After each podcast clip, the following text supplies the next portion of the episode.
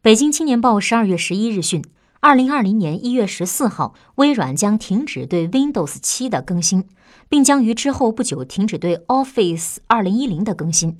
微软 windows 副总裁表示 windows 七和 office 二零一零在停止支持之后将不会获得包括安全补丁在内的更新支持。建议用户升级到目前微软最新的 windows 十和 office 三百六十五。